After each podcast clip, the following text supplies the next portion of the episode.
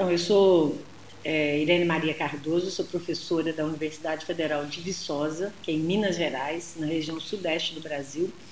Eu fui presidente da Associação Brasileira de Agroecologia por quatro anos e eu tenho trabalhado com a agroecologia no Brasil desde quando a agroecologia era o que a gente chamava de agricultura alternativa, desde a década de 80. E a gente trabalha muito em parceria a universidade com os agricultores e, e, com as organizações dos agricultores e agricultoras, dos camponeses. Uhum. Então, são os sindicatos, as associações, as cooperativas, que são assessoradas por uma ONG que chama Centro de Tecnologias Alternativas da Zona da Mata. Então, a universidade, essa ONG e as organizações dos agricultores trabalham na região da Zona da Mata de Minas Gerais desde a década de 80. E a gente desenvolve a agroecologia nessa região. E a gente começou a entender que para a gente ter um olhar mais coletivo e mais territorial da, dos problemas que afetam a agroecologia, que a gente chama de das denúncias e dos anúncios, que são as experiências de agroecologia, a gente precisava de usar metodologias que, que permitissem trazer esse olhar mais coletivo. E a gente teve a ideia, então, de construir as caravanas. E no momento que a gente teve a ideia de construir as caravanas, nós é, estávamos também construindo o terceiro Encontro Nacional de Agroecologia. A gente chama de ENA, então a gente estava construindo o terceiro ENA. O ENA, que é Encontro Nacional de Agroecologia, ele é organizado pela ANA, que é a Articulação Nacional de Agroecologia. Da Articulação Nacional de Agroecologia participam várias organizações no Brasil. As ONGs, que começaram a construção da agricultura alternativa na década de 80, os movimentos sociais, que, por exemplo, o Movimento Sem Terra, a CONTAG, que é a Confederação Nacional dos Trabalhadores na Agricultura, também participa da ANA, a ABA, que é a Associação Brasileira de Agroecologia, que é uma associação que cuida mais da parte científica. E todas essas organizações, então, a partir da ANA, que é a Articulação Nacional de Agroecologia, constroem o ENA, que é o ter... e aí na construção do terceiro ENA, terceiro Encontro Nacional de Agroecologia, que foi em 2014, a gente propôs como um processo preparatório para o ENA a construção das caravanas agroecológicas e cultural. Essas caravanas, nós construímos então como um processo preparativo 14 caravanas. E para iniciar esse processo de construção da caravana, nós fizemos uma que a gente chamou de piloto, que era para a gente entender, compreender e aprender a fazer uma caravana na Zona da Mata, que é a região que eu participo, que eu moro e trabalho. Então, nós construímos essa caravana na Zona da Mata para dar é, subsídio para a construção dessas 14 caravanas preparatórias para o EMA. E a partir disso, as caravanas começaram a ocorrer. É claro que a caravana não foi uma invenção nossa, a gente também tem o exemplo de outras caravanas. Vamos falar que caravana é mais ou menos o mesmo princípio das romarias, das caminhadas do povo, das caminhadas que o Movimento uhum. Sem Terra sempre fez, que várias organizações fazem, para fazer esse olhar coletivo. Mas a gente também tem um exemplo, que é a Caravana da Cidadania, que o Lula fez em 89. Uhum. Então também tem esse outro exemplo de caravana que continua, o Lula continua fazendo suas caravanas. E a gente fez então essas 14 caravanas preparatórias para o ENA e daí começaram várias outras caravanas. A partir daí, eu coordenei um projeto que a gente chama de Caravana Agroecológica do Sudeste do Brasil, que a gente chama, chamou esse projeto de Comboio Agroecológico do Sudeste, que foi na, nos quatro estados da região Sudeste do Brasil, que são São Paulo, Rio de Janeiro, Espírito Santo e Minas Gerais. Então, eu coordenei esse projeto que construiu essas quatro caravanas nesses quatro estados. E nesse, nesse tempo, a gente construiu uma outra caravana, que foi a caravana no Vale do Rio Doce, que foi quando teve o crime da Vale do Rio Doce, da Samar, que arrebentou uma barragem de, de resíduo de mineração na região de Ouro Preto, de Mariana, e a gente fez e que matou um rio importante, é o quinto é, de, de extensão da bacia hidrográfica é a quinta bacia hidrográfica do Brasil, que é o Rio Doce, e foi morto pelo rompimento dessa barragem. Então nós fizemos uma caravana para analisar esse problema E depois nós fizemos ainda uma outra caravana, que foi uma caravana temática, que é uma caravana quilombola, uhum. na minha região, que é uma caravana para entender as comunidades quilombolas, que são as comunidades remanescentes de escravos no Brasil. Então, a minha experiência com caravana vem dessa construção coletiva das caravanas no Brasil. Qual é o seu papel nesta caravana portuguesa? Então, é, na caravana portuguesa, eu acho que eu sou, o meu principal papel é de inspiração, é de trazer a experiência do Brasil, é de trazer, é, de mostrar a experiência do Brasil e o sucesso da experiência no Brasil, porque ela de fato é uma metodologia participativa. A caravana não tem um dono, não tem um coordenador, a caravana é um processo coletivo e ela permite esse olhar coletivo para aquilo que são que a gente chama de anúncio, que são as coisas, as experiências que permitem, que, que constroem as pessoas, as experiências que de fato constroem a agroecologia e, aqui, e as denúncias, que é aquilo que atrapalha a construção da agroecologia. Então, no Brasil a gente identifica como latifúndio, monocultura, agrotóxico, a mineração, as grandes construções é, dos projetos governamentais, as barragens.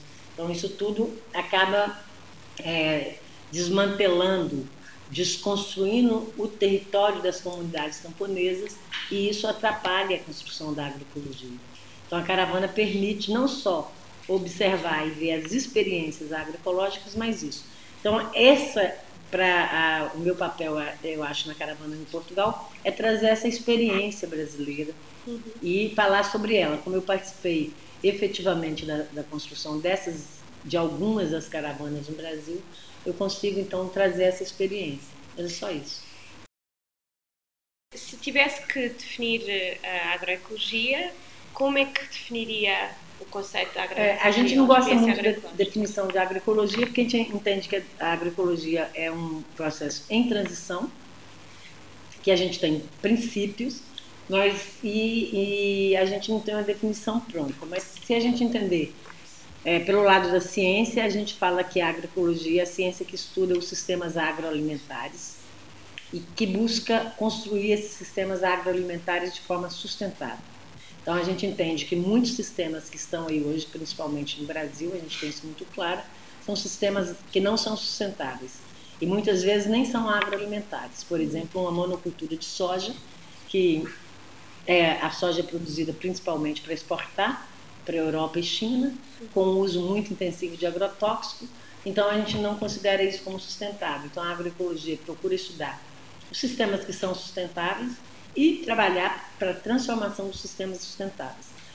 A gente, então, entende que a agroecologia não é só ciência, porque essa transformação existe, exige movimento, porque quem faz as transformações são os movimentos sociais a gente entende também que a agroecologia não é, ela precisa do conhecimento acadêmico, científico, mas ela não é só, ela não é propriedade da ciência, ela é construída em parceria, o conhecimento acadêmico com o conhecimento popular, e o conhecimento popular se dá a partir das práticas.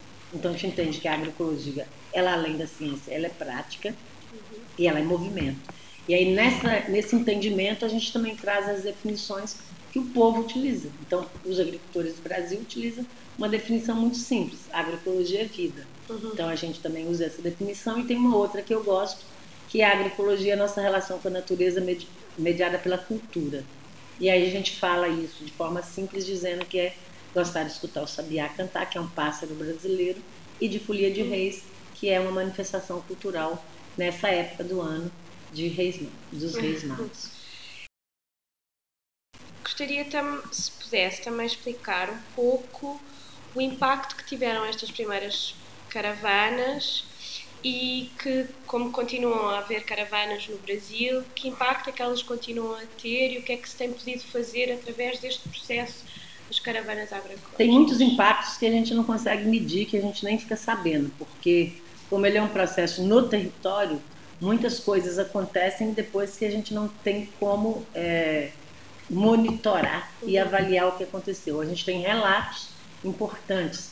Por exemplo, uma comunidade em Berlândia iniciou um processo de moeda social a partir da experiência que foi vista em São Paulo, na caravana de São Paulo.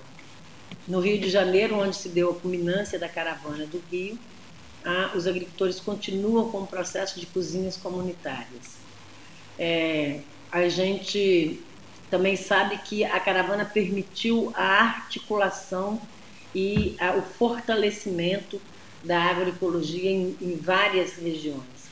A gente tem é, a sistematização de tecnologias sociais que foram observadas durante a caravana, que foram sistematizadas e divulgadas amplamente, e muitos agricultores adotaram, como a tecnologia do manejo da bananeira.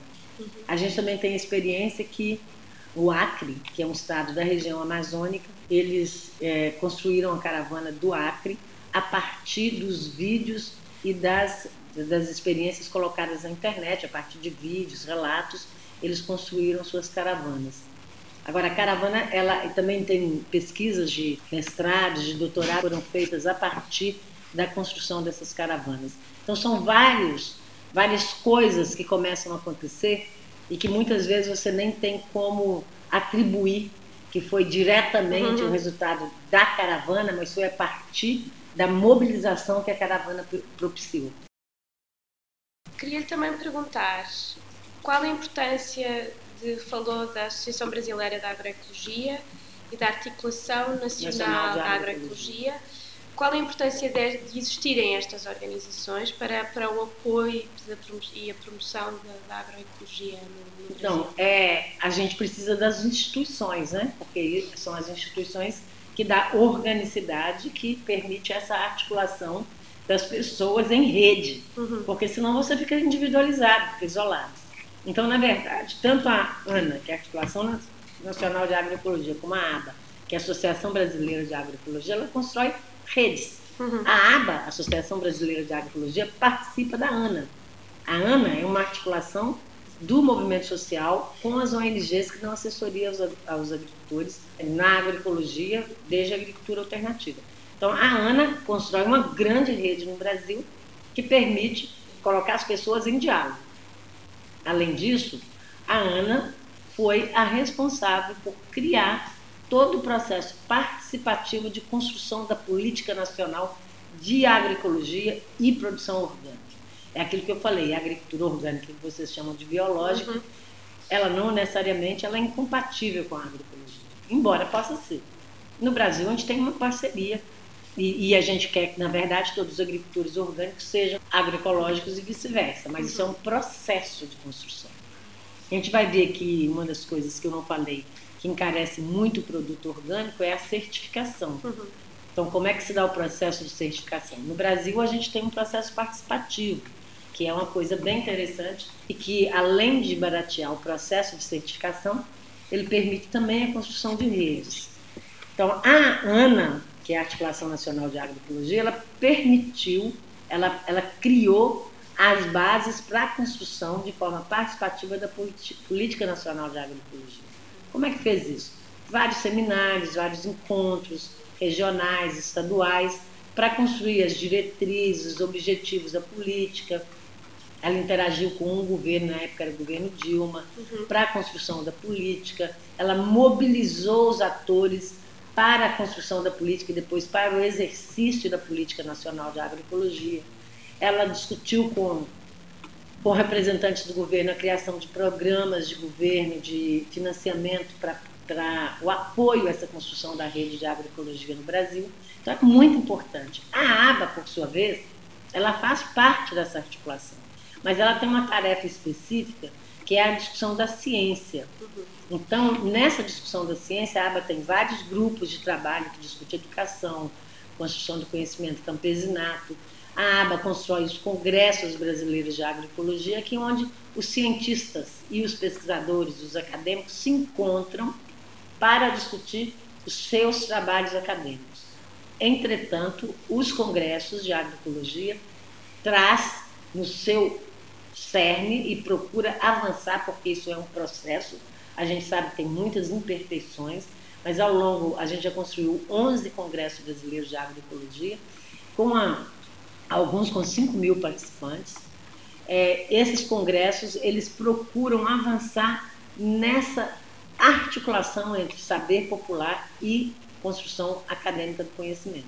Então, nos congressos brasileiros de agroecologia, também estão os agricultores, os povos, comunidades tradicionais, como os quilombolas, os indígenas e os acadêmicos, procurando então nesses momentos essa interação desse conhecimento. Então, o Congresso Brasileiro de Agroecologia é um congresso aberto, onde tem apresentação de trabalho científico, tem depois esses trabalhos são publicados nos anais do congresso, tem todo o ritual científico, mas aberto à participação popular e trazendo essa participação popular. Então, as mesas, as palestras, famosas palestras dos congressos científicos, não tem só acadêmico e cientista falando sobre aqueles temas, mas tem indígena, quilombolas, agricultores, agricultores. O Encontro Nacional de Agroecologia, por sua vez, é um encontro que prioriza as experiências dos agricultores e agricultoras. O encontro ele exige que 70% dos participantes sejam agricultores e agricultoras, que pelo menos 50% seja mulher, que pelo menos 20% seja jovem. Uhum. O Congresso não tem essa configuração, ele é aberto, uhum. mas ele traz a participação também popular. O último encontro nacional de agroecologia foi em 2018, foi em Belo Horizonte, na capital de Minas Gerais, e o último Congresso Brasileiro de Agroecologia foi em 2019, em Aracaju, que é Sergipe, a região nordeste do Brasil um, como é que se articula a relação entre a academia, a investigação, os agricultores, uhum. Os organismos governamentais, as organizações culturais, a cidadania, ONGs, etc. Então, a gente fala que na agroecologia, a pesquisa, o ideal é que a pesquisa seja contextualizada. O que, que é isso? Tem um contexto onde as coisas acontecem. Paulo Freire já nos ensinou isso. O problema ele tem que ser visto a partir das pessoas e com olhar como as pessoas buscam a solução para esses problemas. Então, o que a gente quer que a pesquisa seja a serviço disso. E o, como é que faz, então? No Brasil, a gente tem uma coisa muito importante, que na nossa Constituição está dito, que a, o papel da universidade é procurar a indissociabilidade entre ensino, pesquisa e extensão.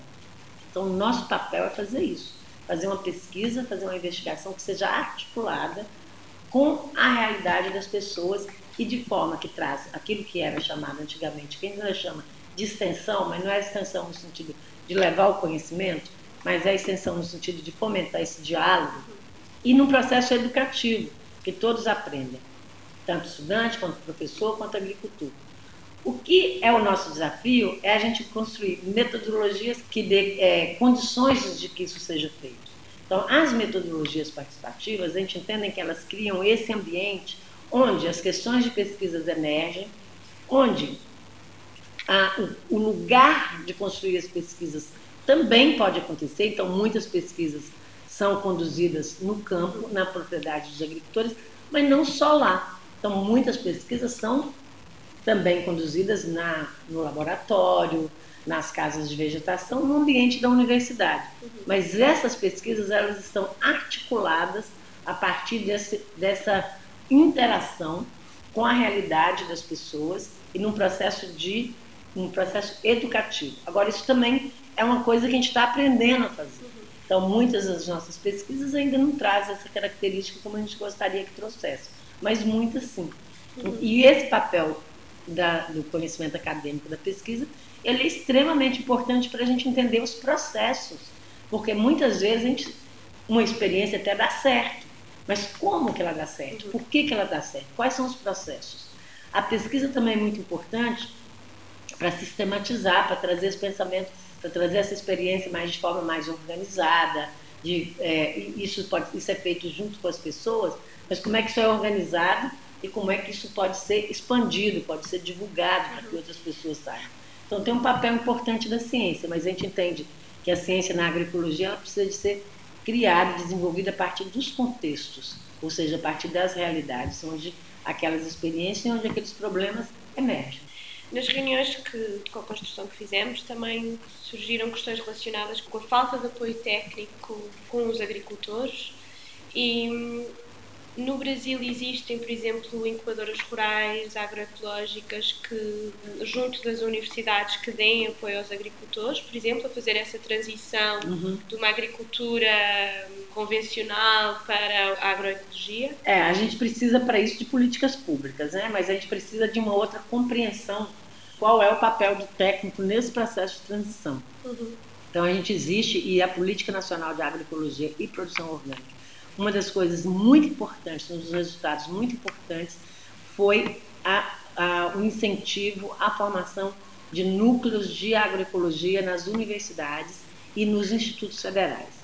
Então, hoje a gente tem no Brasil pelo menos 200 núcleos de agroecologia nas universidades e institutos federais que procuram, é, a partir, também tem alguns na Embrapa e outras organizações estaduais de pesquisa, que procuram, a partir dessa, desses núcleos, a construção da indissociabilidade ensino, pesquisa e extensão. Uhum. Agora, o que nós precisamos de duas coisas que eu acho extremamente importantes, seria o papel da universidade, é a formação diferenciada dos seus estudantes, porque hoje o que a gente tem ainda hegemonicamente no Brasil, nas universidades agrárias, são professores dizendo que não é possível produzir uma agricultura sem veneno. Hum. São professores é, incentivando os estudantes a saírem das universidades e a incentivar o uso de veneno, o uso de adubo químico, o uso de uma agricultura da morte, não uma agricultura da vida. Uhum. Isso é uma mudança de mentalidade, é uma mudança curricular, é uma mudança de concepção de vida e de como é que a gente constrói o mundo, porque eu costumo dizer se existe um agricultor produzindo sem veneno no mundo, todos os outros podem produzir. É a história do cisne branco e preto. E só existe cisne branco até você encontrar um preto. A hora que encontra um preto, você não pode mais dizer que todos os cisnes são brancos. Então, se tem um agricultor que produz de forma agroecológica sem veneno, todos podem produzir. Isso é uma questão de apoio, é uma questão de interesse da sociedade e, com isso, do governo, de desenvolver esse tipo de agricultura. Agora, para que isso ganhe escala, para que uhum. isso dissemine, nós precisamos, além então, de políticas públicas, de uma outra mentalidade da sociedade, da academia, nós precisamos de entender que ninguém ensina nada a ninguém, que ninguém aprende nada sozinho. A gente aprende um com os outros em interação com o meio. Isso também é Paulo Freire. Uhum. E como é que a gente faz então? Nós nunca vamos levar conhecimento agroecológico para a agricultura. Nós vamos construir o conhecimento com eles. Nós nunca vamos dar conta de ter agrônomo suficiente para fazer o processo de transição agroecológica. Nós precisamos de criar outros processos. No Brasil, a gente tem construído os intercâmbios agroecológicos, que é inspirado na metodologia camponesa camponês, que também tem inspiração freiriana, mas que foi colocado em prática na América Central, principalmente, mas também no próprio, no, no, na, começou na Guatemala, tem, existe muitas experiências no Brasil, mas onde fez a revolução agroecológica em Cuba foi feita a revolução agroecológica a partir dessa metodologia camponesa camponesa. No Brasil, a gente tem o que a gente chama de intercâmbio agroecológico, que é baseado nessa metodologia, que é a gente construir, como um agricultor lá da Zona da Mata de Minas Gerais falou, que é a assistência técnica coletiva. Então, a gente, os intercâmbios são ambientes de interação agroecológica, onde um aprende com o outro. O agricultor aprende com o agricultor, o agricultor aprende com o técnico e o técnico aprende com o agricultor. A gente constrói no município de Divino, na zona da mata de Minas Gerais, os intercâmbios desde 2008.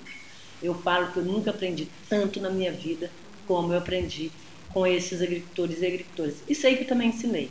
Então é um processo de construção coletiva. Isso também a gente precisa, a gente precisa de apoio de políticas públicas, nós precisamos de técnicos bem formados, de cientistas envolvidos, mas nós precisamos de entender que ninguém ensina nada para ninguém e que ninguém aprende nada sozinho, a gente aprende junto.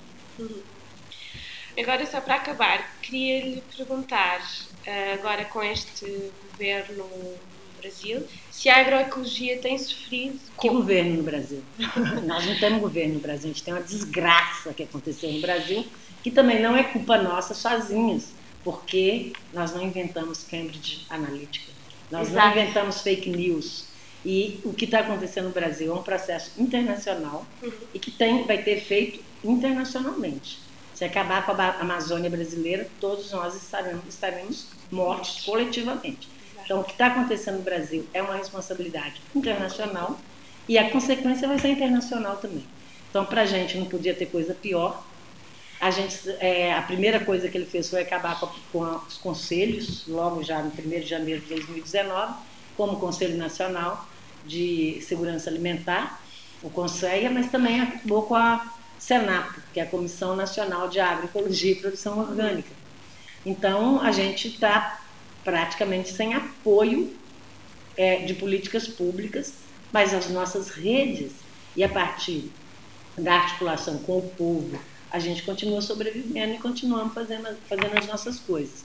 Agora, o apoio que a gente vinha recebendo antes, não. Uma pessoa que completamente enlouquecida, ensandecida, que fala mal, que fala mal de pobre, de indígena, de, hum. de quilombola, de mulher, de homossexual, vai fazer, vai fazer alguma coisa para que não importa que a Amazônia pegue fogo, que libere mais de 400 agrotóxicos um ano, que deixa as praias ficarem todas sujas de óleo e que não procura. Vai, vai preocupar com a agroecologia? Claro que não. Mas nós vamos sobreviver a ele e vamos sair mais forte dessa situação.